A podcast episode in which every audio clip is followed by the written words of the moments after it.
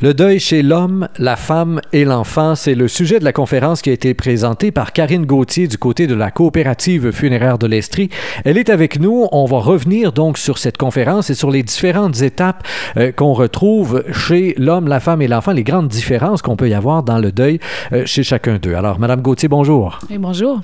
Alors, tout d'abord, euh, il y a une chose qui m'a surprise lorsque j'ai regardé votre PowerPoint, c'est qu'on y trouvait, euh, après ma barre, beaucoup plus de diapositives concernant le deuil chez les hommes.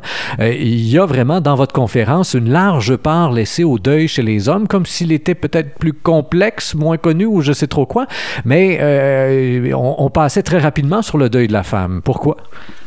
Très certainement moins connu. Dans votre question, il y avait la réponse. C'est moins connu, donc je voulais que les hommes se reconnaissent quelque part, étant donné que les femmes consultent, consultent davantage, pardon, et que les services sont adaptés pour elles. Je voulais amener de la nouvelle information pour que ces hommes qui sont délaissés au niveau psychologique puissent savoir que des choses qui sont faites pour eux et qu'on comprend comment ils vivent les choses.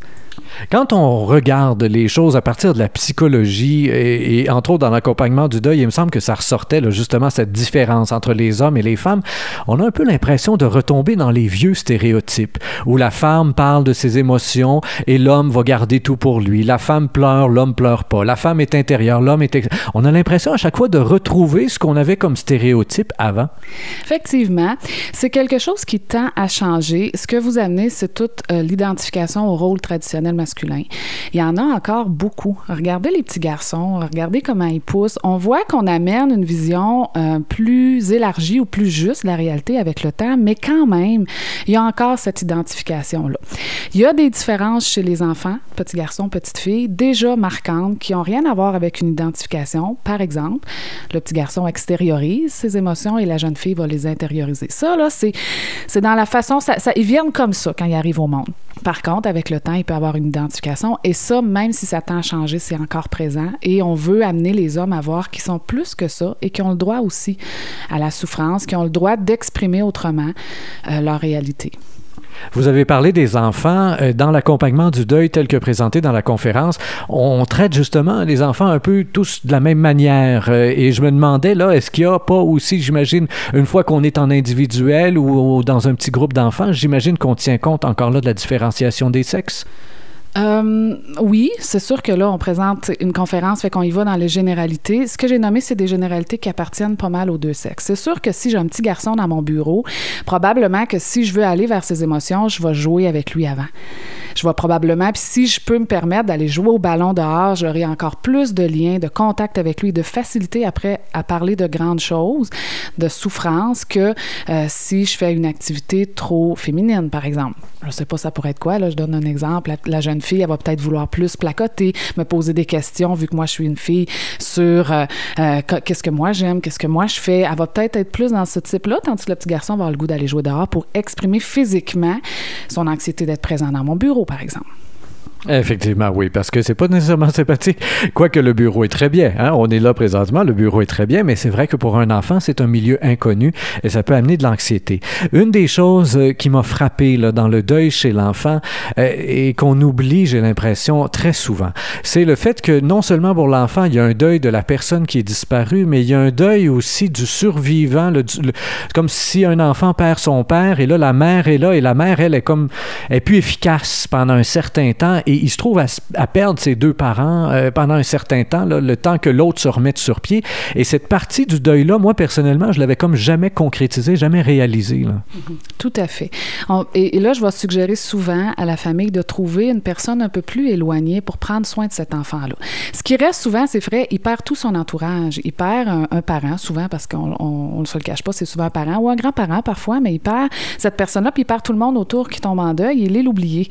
Alors, on peut dire, est-ce qu'il y aurait quelqu'un dans l'entourage qui pourrait prendre soin de cet enfant-là, de ses besoins affectifs, de, qui poursuivent ses sports, euh, toutes les activités qu'il avait normalement, qui continue à les faire, même si le milieu proche n'est pas disponible pour lui, quelqu'un d'autre peut faire la job. Et là, c'est magnifique. L'enfant se sent sécurisé parce que comme il est très égocentrique, c'est qui va être là pour moi?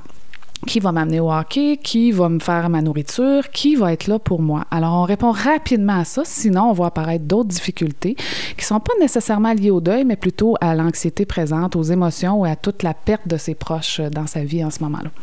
Donc, les enfants, euh, à, travers cette anxiété-là, expriment leur désarroi, mais est-ce qu'ils vivent à travers ça aussi les autres étapes du deuil qu'on peut connaître, là, dans la colère, le déni, euh, des choses comme ça, à travers un deuil euh, que les adultes vont vivre? Est-ce que ces étapes-là touchent aussi les enfants ou si, de par leur jeune âge, finalement, ils voguent par-dessus tout ça? Hmm, non, ils voguent pas. C'est pas la même façon. C'est simplement pas du tout la même façon. Ils peuvent pas vivre les étapes comme un adulte le ferait. D'abord parce qu'ils sont pas capables de tolérer des émotions aussi intenses de façon continue et euh, ils sont dans le jeu. Donc l'enfant, lui, on peut lui annoncer la nouvelle, il va se mettre à jouer 30 secondes après, c'est terminé. C'est pas terminé pour la vie, c'est terminé pour le moment où il est là. Euh, il va le jouer euh, j'ai vu, puis c'est très, très étonnant. Puis des fois, même les parents sont, sont bouche bée parce que j'ai vu des enfants jouer des scènes de suicide. Et là, le parent fait comme, mais là, mon enfant va pas bien. Non, il intègre la réalité. C'est sa façon à lui. Hmm. Mais il va le vivre, son deuil, à travers les grandes étapes de sa vie. Des fois, on va voir, il perd un chien ou il écrase une fourmi et là, il se désorganise. Le parent comprend pas, mais là, il pleure quelque chose, mais il n'y a pas de mots, lui, comme nous, pour le faire. Alors, il va le faire dans les grandes étapes. Sa confirmation, euh, quand il va rentrer au secondaire, euh, quand il va prendre son permis de conduire, oh, papa n'est pas là. Là, il peut pleurer. On va, on va se préparer à ça. On va pas euh, insinuer que ça va se passer, mais on va se préparer à accueillir comme parent ce qui peut arriver dans les étapes de vie. Donc, il vit ça toute sa vie. Il y a aussi dans votre conférence euh, une étape autour de l'adolescence, euh, parce que évidemment, on le devine, l'adolescent bon, est à mi-chemin entre les deux. Il y a déjà tout un mélange hormonal qui fait qu'on se cherche et on a nos points d'appui, nos repères qui normalement devraient être là, stables. On les remet en question, mais au moins ils sont là et ils sont stables. Et là, quand on vit un deuil important euh, au moment de l'adolescence, c'est comme un poteau qui, qui, s'efface à un bien mauvais moment. Là. Oui, tout à fait. L'enfant, l'adolescent est souvent l'oublié aussi. C'est-à-dire qu'on pense qu'il est assez grand pour venir nommer ces choses par lui-même et euh, lui donner des responsabilités. Euh, puis on le laisse aller souvent, mais il est entre les deux vraiment. Vous l'avez nommé. Par, par moment, il va être comme l'enfant. Ça va se vivre dans les étapes. Puis par moment, il va être assez grand pour vivre ça comme les adultes. Alors, c'est un peu. Euh, comment je, cherche le mot, là, mais c'est sûr que ça peut être déstabilisant pour les parents à ce moment-là de savoir quand est-ce que c'est le temps d'agir, quand est-ce que c'est le temps de le laisser aller comme un adulte. Donc, on fait très attention aux adolescents d'aller pas trop devant, mais d'y aller quand même, d'aider à mettre des mots, d'aider à, à ne pas construire son identité autour du deuil qui deviennent avec une identité de souffrance, qui sentent justement que le poteau qu'il a perdu prend toute la place et construit sa personne autour d'un vide comme celui-là. On va s'organiser pour mettre d'autres poteaux, justement, pour amener d'autres modèles, des façons de faire différents, pour éviter que l'adolescent se construise un peu, euh, j'allais dire croche, j'aime pas le bon c'est pas vraiment le bon mot, mais qui se construise avec une souffrance plutôt que de développer de façon euh, naturelle comme un autre enfant.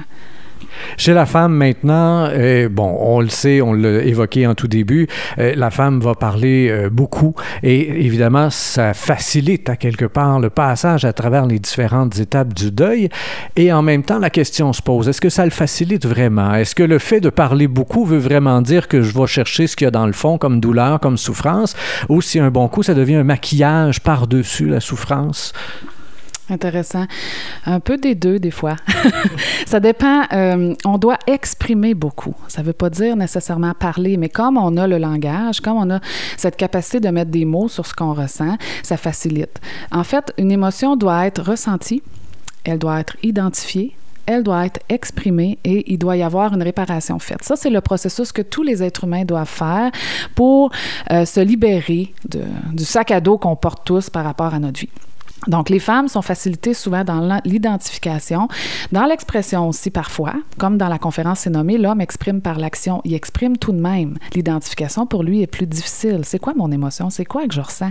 Ben, c'est urk et je l'agis de cette façon-là, tandis que la femme peut le décortiquer davantage. Il peut y arriver par moment qu'il y ait euh, pas suffisamment d'action chez la femme et qu'elle entretienne parfois, euh, par trop d'expression, trop d'introspection, une douleur. Et là, à ce moment-là, ça va être travaillé de façon spécifique en thérapie pour amener madame à être plus dans l'action. Comme on va amener monsieur à être plus dans la réflexion, l'identification, on amène madame avec davantage d'action pour pas que ça s'éternise non plus. Un deuil, ça a un début, mais ça a aussi une fin. Et un deuil, ça se travaille. C'est sûr que beaucoup de gens vont vous dire, bon, l'espace-temps, ça fait son œuvre. Oui, euh, effectivement, le temps peut faire son œuvre, mais il y a une réflexion à faire, il y a un détachement, et ça, c'est un travail. Et on peut ravaler longtemps. le temps beau faire son œuvre, on peut le ravaler longtemps. Vous dites, chez l'homme, l'homme, bon, va avoir de la misère à l'identifier, mais une fois que c'est fait, comment est-ce qu'il l'exprime? Il me semble que c'est vague, il l'exprime par l'action. Quelle sorte d'action va faire en sorte qu'un homme peut exprimer son deuil? Est-ce qu'il faut aller bûcher du bois? Est-ce qu'il faut juste travailler plus? Est-ce qu'il faut, est-ce qu'il y a un défoulement? On s'inscrit dans un gym puis on fesse dans quelque chose? Est-ce que c'est ça l'action qui est, qui est présupposée là, pour que l'homme puisse exprimer sa souffrance? Sa douleur? Ça peut. C'est pas toujours le cas. C'est sûr que ça peut. Il faut que ça fasse du sens pour lui. Mais euh, le travail, il faut faire attention. Vous nommez ça. Et souvent, effectivement, l'homme va se jeter dans le travail et va se retrouver avec un épuisement ou une dépression parce que non seulement il y a un deuil qui demande beaucoup, beaucoup au niveau énergétique, mais il y a le travail à 80 heures semaine qui va à l'encontre complètement. Il fuit bien, mais il s'épuise de tous les côtés. Donc là, on, on augmente le problème. Si le travail est là pour évacuer quelque chose, est là pour se changer les idées, puis il y a quand même un moment où est-ce qu'il vit ses émotions, je serais pas trop inquiète.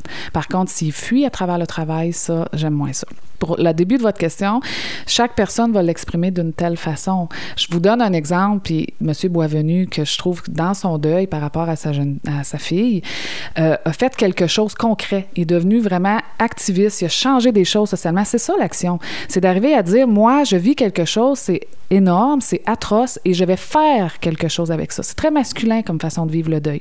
Et même que ça, on l'a dénigré au cours des dernières années. Je me souviens d'une entrevue entendue sur les ondes de Radio-Canada il y a quoi, quatre ou cinq ans, où on disait, ben justement, les gens, les gens sont en deuil et c'est une façon de ne pas vivre leur deuil que de mettre sur pied une fondation pour euh, ramasser des dons, euh, pour euh, garder la mémoire de leur enfant bien vivante, pour que la, la, mort de leur enfant ne soit pas arrivée pour rien ou des choses comme ça. Et le psychologue qui en parlait présentait ça, lui, comme une façon de ne pas vivre son deuil. Et je vois vos grands yeux. Votre réaction? je suis surprise. Je n'ai pas rencontré M. Boisvenu personnellement pour faire une évaluation comme celle-là, je serais vraiment pas prête à dire ça. Il y a une chose que moi, je vois beaucoup dans le deuil pour avoir aidé plusieurs personnes, c'est pas parce que la personne n'est plus là que l'amour n'est plus. Et, le fait de laisser vivre cette personne-là quelque part à l'intérieur de nos souvenirs, à l'intérieur de notre mémoire, pour moi, c'est pas nécessairement un deuil qui n'est pas résolu. Au contraire, je pense que ça, ça perdure. Ça veut pas dire qu'on n'a pas fait la paix je mets ça vraiment entre guillemets, ou accepter le départ de cette personne-là, l'amour reste. Donc, je peux pas vous dire par rapport à M. Boisvenu, moi, je le vois pas sans vouloir dénigrer l'opinion de l'autre psychologue. C'est correct. C'est son évaluation clinique. J'aimerais le rencontrer. Là, j'aurais une, vision beaucoup plus euh, juste de la situation. Il parlait pas spécifiquement de M. Boisvenu, mais de tous ceux qui, qui vont euh, dans cette lignée-là. Il y en a plusieurs, évidemment, on le sait. Écoutez, le temps file et c'est la fin de l'entrevue maintenant. Vos coordonnées, parce que peut-être que certaines personnes vivent des deuils présentement et auraient envie justement d'être accompagnées là-dedans? Ça me ferait plaisir. Euh, je laisse mon téléphone. C'est la façon la plus facile de me rejoindre. 819-347-2145. Karine Gauthier, qui était conférencière donc du côté de la coopérative funéraire de l'Estrie avec le deuil chez l'homme, la femme et l'enfant. Merci énormément de votre collaboration. Chers auditeurs, comme toujours, je vous invite à partager cette entrevue sur Facebook, Twitter et autres réseaux sociaux. Au microphone, Rémi Perra.